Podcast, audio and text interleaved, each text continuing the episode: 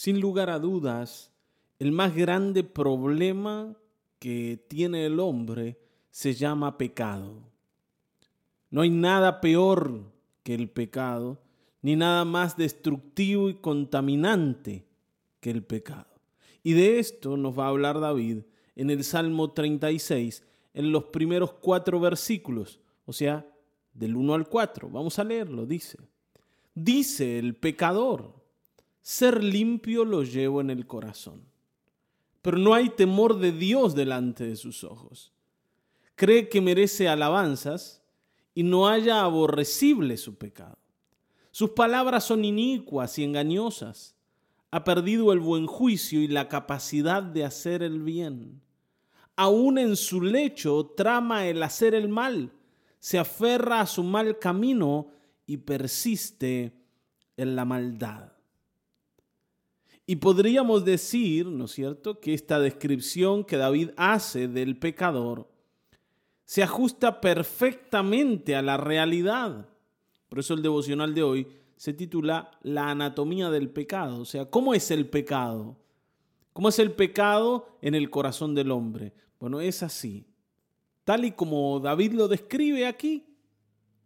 La primera cosa que el pecado le dice a quien lo lleva puesto, porque ustedes saben que nosotros llevamos el pecado en el cuerpo, y, de esto nos nos habla mucho Pablo.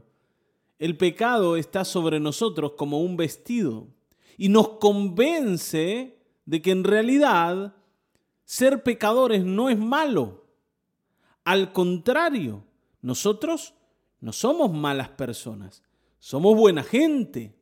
Por eso en el primer versículo David dice que el pecado convence al pecador de que es una buena persona. Por tanto, cuando yo estoy convencido de que no tengo ningún problema, no voy a tratar de resolver el problema que sí tengo porque no lo estoy viendo.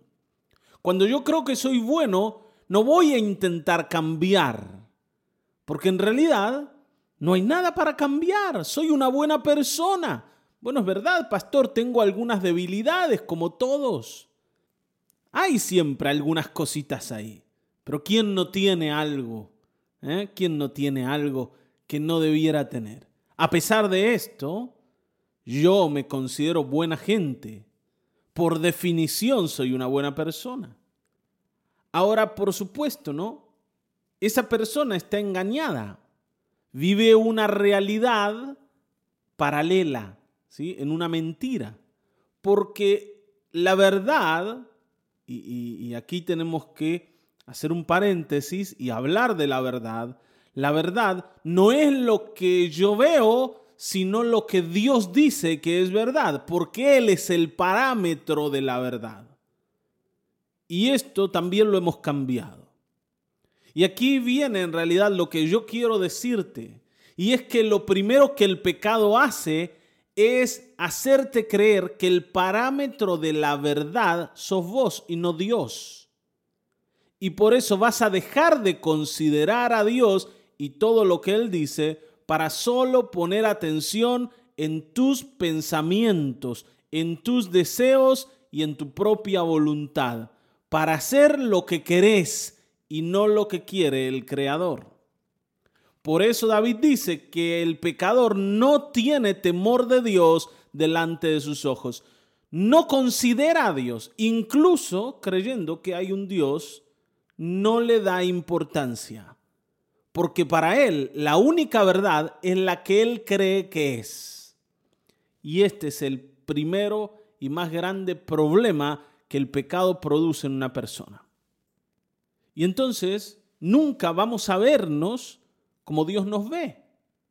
Nosotros sabemos que hay gente mala, ¿eh? gente, ¿no? Asesinos, violadores, ladrones, estafadores, pero nosotros no somos como ellos.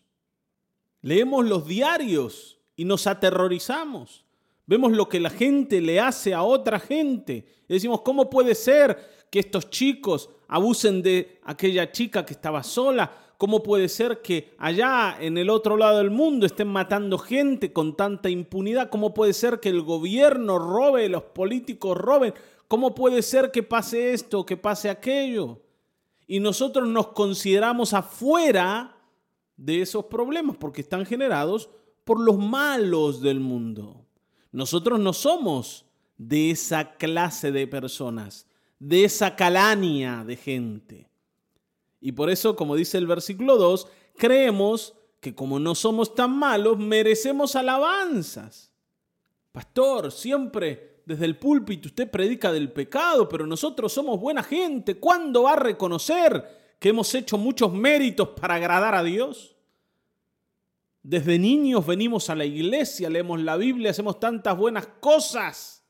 Ayudamos a la gente siempre que tenemos oportunidad. Y bueno, cositas, errores, todos tenemos. El Señor no se va a fijar en estas cosas chiquititas, habiendo tanto pecador suelto en el mundo.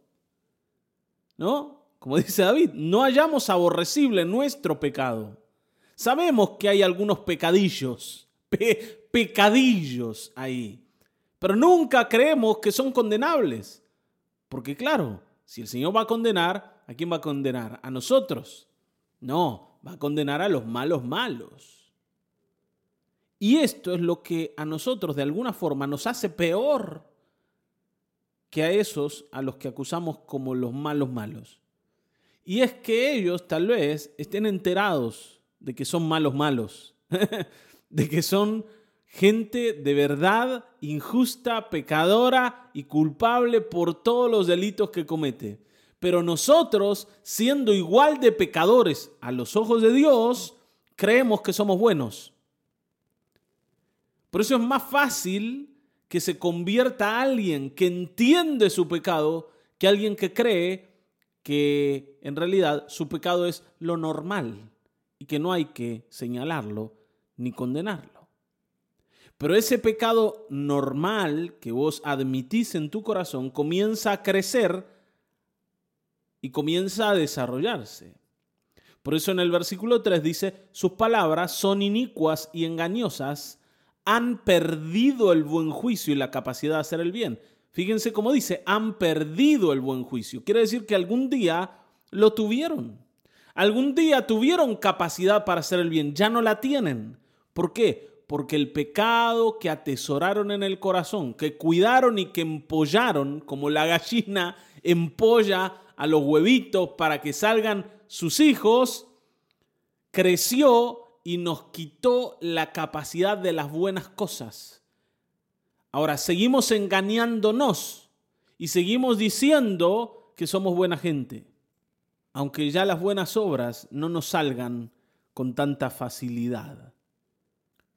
Porque, hermanos, siempre que nosotros escondamos pecado en el corazón, ese pecado va a tender a crecer y a inundarlo todo. Y nos va a transformar de tal manera que un día nos vamos a dar cuenta que todos nuestros pensamientos están inundados por Él. Por eso dice David en el versículo 4, aún en su lecho trama el hacer el mal, se aferra a su mal camino y persiste en la maldad. Y acá David dice que aun cuando se va a acostar, sigue haciendo planes para hacer lo que no debe hacer al día siguiente. Sigue pensando en dañar a alguien, en responder con maldad, en hacer lo que a Dios le desagrada. Su mente ya no puede despegarse del pecado se aferra a ese camino, siente que es su camino y que está bien caminar por él y persiste en esa maldad. No intenta arrepentirse, no se da cuenta de que está equivocado. No considera la opinión de Dios, lo único que importa es lo que quiere hacer. Sabe que está destruyendo personas y persiste en eso. Sabe que está destruyendo su familia, pero no cambia. El pecado te hace necio. Te hace necio en tal forma que aún destruyendo tu propia vida, seguís por ese camino. Hermanos, si hoy nosotros nos damos cuenta que hemos entrado en esa necedad, salgamos de allí. Busquemos al Señor, levantemos los ojos al cielo y arrepintámonos por este camino de maldad. Busquemos a Dios. Dejemos de considerarnos buena gente y permitamos que el Espíritu Santo nos convenza de pecado, porque para eso el Señor lo ha derramado sobre toda la humanidad. Hoy es tiempo de volver los ojos al cielo. Cuando yo comienzo a mirar correctamente a Dios, esa mirada del Señor me da una correcta mirada de mí mismo. Cuando yo puedo ver a Dios como es, yo también me puedo ver como soy. Así que miremos al cielo. Amén. Padre, en el nombre de Jesucristo, hoy no queremos, no queremos caer en el engaño del pecado que nos convence de que somos buenos cuando en realidad no lo somos. Queremos levantar los ojos al cielo, mirarte a ti y al verte, Señor, al verte sentado en el trono, al considerar que tú eres el que gobierna, permitir que tu mirada sobre nosotros descubra la verdad de nuestro corazón. Y al descubrirnos, Señor, poder correr a ti en arrepentimiento, en búsqueda de perdón, porque en ti vamos a encontrar a Cristo. No queremos seguir engañados, no queremos persistir en el camino del pecado. Líbranos de él.